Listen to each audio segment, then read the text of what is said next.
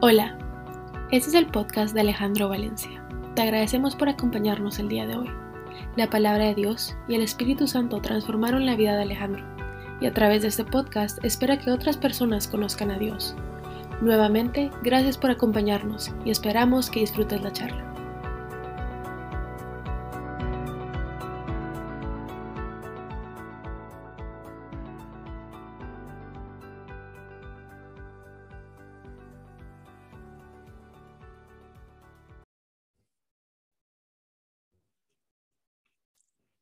Nuevamente es un gusto volver a estar aquí con todos ustedes reunidos. Y hoy quería compartir un tema que de alguna manera viví, en el cual tuve que enfrentarme y que por mucho tiempo eh, no lo tuve claro. Y arranca con una pregunta sencilla de hacer, pero difícil de responder. ¿Cómo hago para que mi vida tenga sentido? Por muchos años viví pensando que mi vida tenía sentido hasta que efectivamente me estrellé y, vine a darme cuenta y, hacerme muchas preguntas como para qué hacía lo que estaba haciendo. En un mundo y en una época donde hoy muchas cosas no tienen ningún sentido. Nos enfrentamos y muchas veces vemos noticias que decimos que es lo que está pasando. Podemos llegar a pensar, ¿para qué estamos aquí? ¿Para qué vinimos a este mundo? Así como que también podemos llegar a una conclusión como la cual yo tuve que enfrentar hace unos años. mi vida no tiene ningún sentido. Que lo hago, lo que hago día tras día no sirve para nada, no sirve para mí, no sirve para nadie. Que paso por esta vida sin hacer nada, sin transformar nada, sin servir para nada. Y especialmente en esta época de Navidad, nuestros sentimientos tienden a ser mucho más sensibles eh, y operan como una lupa, todo se magnifica se magnifican las dificultades, se magnifican las preocupaciones, se magnifican los temores, las pérdidas, las ausencias. Se ven muchísimo más grandes, como también se magnifican las bendiciones, la salud, las reuniones familiares, el tiempo con los amigos. Pero claro, nuestra tendencia generalmente es a estar en el lado de lo negativo y viene esa pregunta nuevamente, ¿cómo hago para que mi vida tenga algún sentido? Y empieza a dar vueltas en nuestra cabeza, a enfocarnos en las situaciones difíciles y lo que empezamos a hacer es que engranamos nuestra vida en un círculo vicioso, en un círculo dañino, en un círculo sin sentido. Creo que después de nuestra salvación, y esto es responder a la pregunta de quién va a pagar por mis pecados o mis errores, ¿voy a ser yo o va a ser Jesús? Y es donde usted ahí tiene que tomar una decisión, que llega a ser la decisión más importante de su vida. Viene la segunda pregunta. ¿Cómo hago para que mi vida tenga algún sentido? Y es que como me pasó a mí, que por muchos años viví en una narrativa vacía, era como estar sentado en un televisor viendo una pantalla, queriendo ver una película, pero lo único que veía era una pantalla negra. Sí, igual me pasó cuando intentaba leer un libro y lo único que pasaba eran hojas en blanco, ¿sí? No tenía nada que ver ni nada que leer. Y para muchos, como yo lo experimenté en ese momento, ¿sí? Mi vida había terminado. No tenía nada más que hacer, pero seguía vivo y sin tener ningún sentido. Y aquí viene una historia de Pablo que me da mucho para reflexionar sobre este tema y es que mientras Pablo esperaba a Silas y a Timoteo en Atenas, les dio mucha tristeza ver que la estaba llena de ídolos. Va, ídolo es aquel, aquella cosa donde usted pone su dinero, donde usted pone su tiempo, donde pone toda su atención, pero que a la larga no le da ninguna satisfacción. De igual manera uno lo termina adorando, empieza a hacer compras empieza a concentrarse en los deportes, en la música y especialmente en los placeres. En la sinagoga hablaban con los judíos y con los no judíos que amaban a Dios. También iba todos los días y hablaba con los que encontraba allí. Algunos eran filósofos de los que pensaban que lo más importante en la vida era ser feliz. ¿Cuántos hoy de nosotros No podemos llegar a pensar que la vida es solo una, entonces hoy tengo que hacer lo que me satisfaga, lo que me dé placer y lo que me guste, porque mañana no sé. Otros eran filósofos que le enseñaban que la gente tiene que controlarse a sí misma para no hacer lo malo. Algunos de ellos se preguntaban, ¿de qué habla este man? ¿De qué habla este charlatán? Otros decían, parece que habla de dioses de otros países, pues habla de Jesús y de la diosa de la resurrección. También muchos hoy llegamos a estar perdidos creyendo que sabemos quién es Dios, que es Jesús, vino a ser por nosotros, pero sinceramente no conocemos absolutamente nada. En Atenas, la junta que gobernaba la ciudad se reunía en un lugar llamado Areopago. A la gente y a los extranjeros que vivían allí les gustaba mucho escuchar y hablar de cosas nuevas. Hoy todos tenemos opiniones y queremos expresarlas. Y pues el Areopago se vuelve el Facebook, el Twitter, el Instagram, donde todo el mundo suelta sus opiniones sin ninguna consecuencia, sin saber el daño que podemos llegar a hacer a los demás. Así que llevaron a Pablo ante los gobernantes de la ciudad y estos le dijeron, lo que tú enseñas es nuevo y extraño para nosotros. Haciéndonos un favor, ¿podrías explicarnos un poco más de qué se trata. Y eso es lo que hoy muchos podemos llegar a estar preguntando. ¿Qué hago en mi vida? ¿De qué se trata mi relación con Dios? Pablo se puso de pie ante los de la junta y les dijo, habitantes de Atena, he notado que ustedes son muy religiosos. Tal vez no sean personas malas.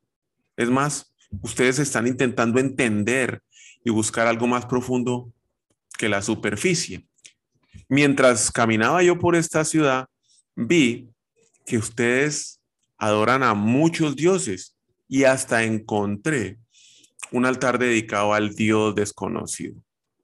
Y esta es la condición donde hoy muchas personas están adorando ídolos, adorando placeres, adorando actividades, pensando que son estas actividades los que de alguna manera va a darle un propósito o una satisfacción a la vida. Buscando algo sin saber qué es, porque la satisfacción dura lo que dura el partido y después vuelve el vacío. Pues ese Dios que ustedes honran sin conocerlo es el Dios del que yo les hablo es el Dios que hizo el mundo y todo lo que hay él, en él. Es el dueño del cielo y de la tierra. Y no vive en templos. Nosotros podemos llegar a pensar que la iglesia física, el edificio es donde vive Dios. Y estamos equivocados. No vive en templos. Quien da vida, el aire y todo lo que la gente necesita a partir de una sola persona hizo a toda la gente del mundo y a cada nación. Les dijo cuándo y dónde vivir. Hechos 17, 16 al 26. Pero no termina ahí. Dios hizo esto para que todos lo busquen y puedan encontrarlo. Aunque lo cierto es que no está lejos de nosotros. Él nos da el poder para vivir y movernos. Y repito, nos da el poder para vivir y movernos y para ser lo que somos.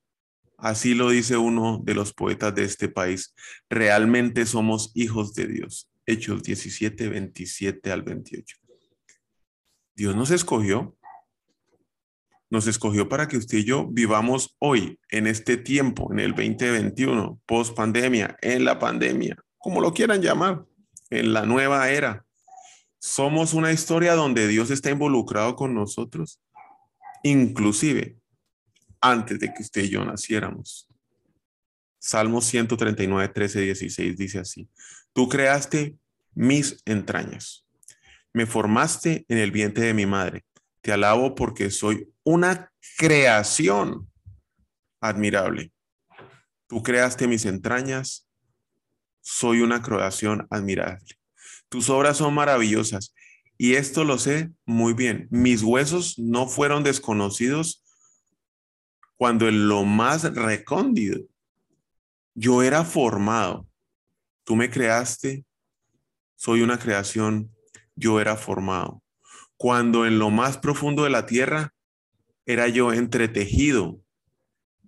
Tus ojos vieron mi cuerpo en gestación. Todo estaba ya escrito en tu libro. Todos los días se, se estaban diseñando, aunque yo no existía en uno solo de ellos. Entonces, venimos a la pregunta de quién escribe nuestra historia. Para muchos es que pase lo que pase, la verdad, voy a vivir lo que me tocó vivir. No tengo cómo escoger nada, no escogí la familia, no escogí, país, es lo que me tocó. Pero yo creo que llegar a pensar en esa manera o vivir de esa manera porque me tocó y es lo que tengo, es vivir una vida miserable que nunca tendrá sentido. Pero así muchos estábamos, muchos estamos, así me encontraba. Lo que sí creo es que Dios nos puso en una cancha, en un lugar y en un tiempo exacto y determinado, y con unas fronteras específicas con unas reglas de juego claras y muy precisas, donde estoy convencido que tenemos mucho más control del que creemos, creemos tener de nuestra vida. Y donde Dios desea que nosotros seamos los que tomemos las riendas de nuestra propia historia, obviamente jugando en la cancha con esas reglas y esas fronteras específicas, donde además Él desea estar todo el tiempo involucrado guiarnos y aconsejarnos en el proceso. Esto es lo que yo creo. Y si usted lo cree también, de lo cual sí estoy seguro que va a ser, es que la perspectiva de nuestra vida cambia por completo. Pasamos de creer que nos toca vivir lo que estamos recibiendo a creer que podemos tomar decisiones sobre nuestra propia vida nos empodera y adicionalmente nos genera una esperanza de vida mucho mejor. Si vamos a ver cómo es una película de las muchas que hemos tenido la oportunidad de ver y que vemos hoy en cualquier serie de, Netflix, Hulu o Prime, ¿sí? existen varios personajes. Y voy a intentar identificar estos cuatro personajes. El primero, la víctima, es aquel que dice, yo no puedo salvarme, yo no puedo hacer nada por mí, no puedo hacer nada para salir de esta situación. Alguien, alguien me trajo a esto. Otros me llevaron y ahora me tocó a mí aguantármelo. La víctima es el rol que se siente en eso de nuestro corazón y en las personas que piensan que no hay salida, que no existe una salida, que esa situación actual en la cual estoy viviendo, esa circunstancia en la cual hoy me encuentro, me va a tocar aguantármela por el resto de mi vida, que no tengo manera para poder salir, que si no es que alguien viene y me rescata, yo de esta no salgo. Y la verdad es que muchos escogen vivir ahí sin siquiera darse cuenta. Empieza con una queja y se termina elaborando su vida en la posición de víctima. Piensan que son otros los responsables de la situación actual y ahí lo dejan. Deciden quedarse ahí. Y de esta forma, nosotros mismos, cuando nos ponemos en esa posición, empoderamos al siguiente rol de la película. Segundo rol, el villano. Es el responsable de arruinar cualquier historia. Es quien puso a esa persona víctima en una situación de dolor o sufrimiento. Y es que existen muchos villanos en todas partes pero son personajes que en algún momento han sido víctimas, son víctimas que se sienten tan mal donde se encuentran que de alguna manera hacen que todos los que están alrededor se sientan peor debajo de ellos. Usan la crítica, eh, comentarios mordaces, desánimo, odio, y todo eso sale de sus bocas y sus acciones con tal de que ellos de alguna manera se sientan en una posición superior. Muchas personas deciden ser víctimas o villanos hoy como mecanismos de supervivencia, pero son mecanismos de supervivencia que no sirven, que a la larga destruyen por completo a aquel que decide jugar esos roles en la vida. El tercer personaje es el héroe, el Superman, es el personaje que salva el día. Y muchas personas pueden llegar a pensar que ese es un rol que yo nunca puedo llegar a jugar, pues se necesitan tener ciertas características especiales, ser un James Bond, un MacGyver, ¿sí? un súper dotado, súper preparado, con todos los poderes, con una super fe para poder llegar a tener este papel o este rol en nuestras vidas. Pero es que eso no es verdad. Porque un héroe es cualquier persona que ha tenido la oportunidad de ser o víctima o bien villano y decide no serlo. Y que acepta los retos tal y como vienen. Los enfrenta. Prefiere ser transformado y ayudar así a otros que acomodarse con lo que le tocó. Ayudar a otros termina siendo su misión. Y es una oportunidad para poder encontrar un significado en su vida, un propósito, y en ese momento hace un clic en la cabeza y la vida empieza a tener sentido. Y es cuando decidimos escribir entonces la historia de nuestra vida. Y está el cuarto personaje, la guía. Este es el papel o rol que ayuda al héroe. Y esto es lo que hace Dios para nosotros. Es el Espíritu Santo quien nos guía. Y este viene a ser nuestro rol en nuestra vida como padres o madres de familia. Me preguntan algunas ocasiones si es que yo soy un pastor. Y la verdad, a veces quedo como en shock con esa respuesta. Y mi respuesta termina siendo es que todos somos aquí pastores porque son nuestros ejemplos, son nuestras acciones, son nuestras palabras, lo que influye en los demás que no, en nuestros hijos, en nuestras parejas, en nuestros amigos, en nuestros colaboradores o en nuestros empleados. Creo que todos aquí somos eh, pastores. Sin querer, mucha gente me está mirando, a mí o a usted, y usted está siendo guía para muchos de esas personas sin siquiera saberlo. Y la decisión es qué clase de guía quiero ser yo. Y eso va a depender a quién decido yo seguir. Decido seguir mis emociones y mis sentimientos siendo una víctima, siendo un villano. Decido seguir a, alguien superior a mí que me motiva a enfrentar las situaciones y los retos. Ser pastor no es ponerse a hablar, ser pastor no es predicar, mensajes solamente. Eso creo que es una parte muy pequeña de ese trabajo que se define como pastor. Ser pastor es transformar la vida de todas las personas que nos rodean con lo que hacemos. Por lo tanto, todos podemos llegar a ser vida. Y es que en la película de nuestras vidas, cada uno de nosotros ha interpretado un papel de eso. Es más, Hoy son aquí las, no sé, 8 de la mañana y ya he pasado por los cuatro. He sido víctima, he sido villano, he sido héroe y he sido guía. El mismo día, en una fracción de cuatro horas, que es lo que yo despierto, he jugado los mismos, los diferentes cuatro roles.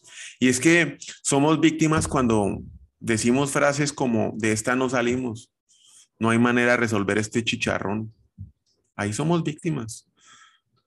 Cuando decimos este man si es un idiota, nos convertimos en villanos. Cuando decimos, está bueno, yo acepto el reto, pues que se venga como lo que sea, no sé si lo lograré, pero yo le voy a entrar con toda a este problema. Nos volvemos los héroes de nuestra propia película. Y cuando decimos, voy a ayudarlo, voy a ver de qué manera colaboro con esta situación que él está viviendo, nos convertimos en guía.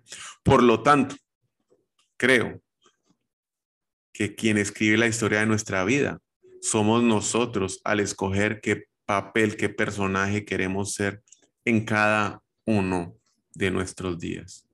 Y Dios obviamente está involucrado y nos ha puesto en el lugar y en el momento correcto con unas reglas claras y límites definidos para que seamos usted y yo, para que seamos nosotros quien decidamos qué papel queremos tener en nuestras vidas. Víctimas, villanos, héroes o guías.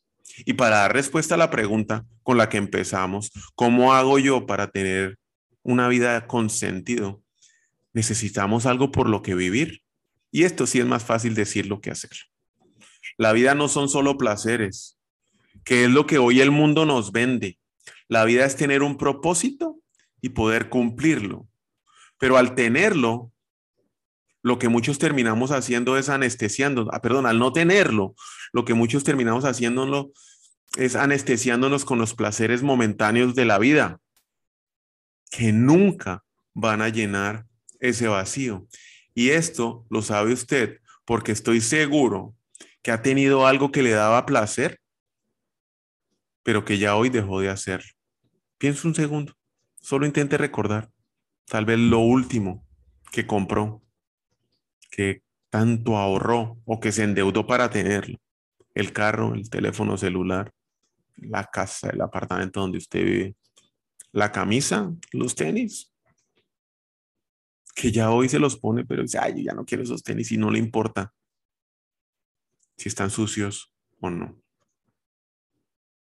Todo lo de esta vida es pasajero. Nada en esta tierra va a llenar ese vacío que nosotros tenemos. Pues bueno, este es el proceso que tal vez yo viví para poder entender y comprender, digerir y discernir cuál era el propósito para mi vida. Y son tres cosas muy sencillas.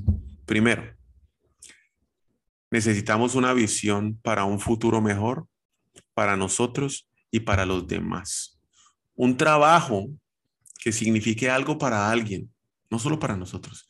Las personas con un sentido claro de su vida, lo que tienen son ideas, ideas que cambian sus vidas y las de, la, de los demás. Y voy a Proverbios 29, 18, que dice, donde no hay visión, el pueblo se extravía. Dichosos los que son obedientes de la ley. Sin una visión clara, difícilmente podemos desarrollar algo que impacte la vida nuestra y la de los demás. Vamos a ser como una rueda loca dando vueltas sin llegar a ningún lado. Y qué mejor ejemplo que los que he tenido que experimentar. Y este grupo que hoy hemos puesto, que le he puesto el nombre de Somos Dosis. ¿Por qué? Porque eso empezó como un grupo de tres o cuatro personas que se reunían en el apartamento.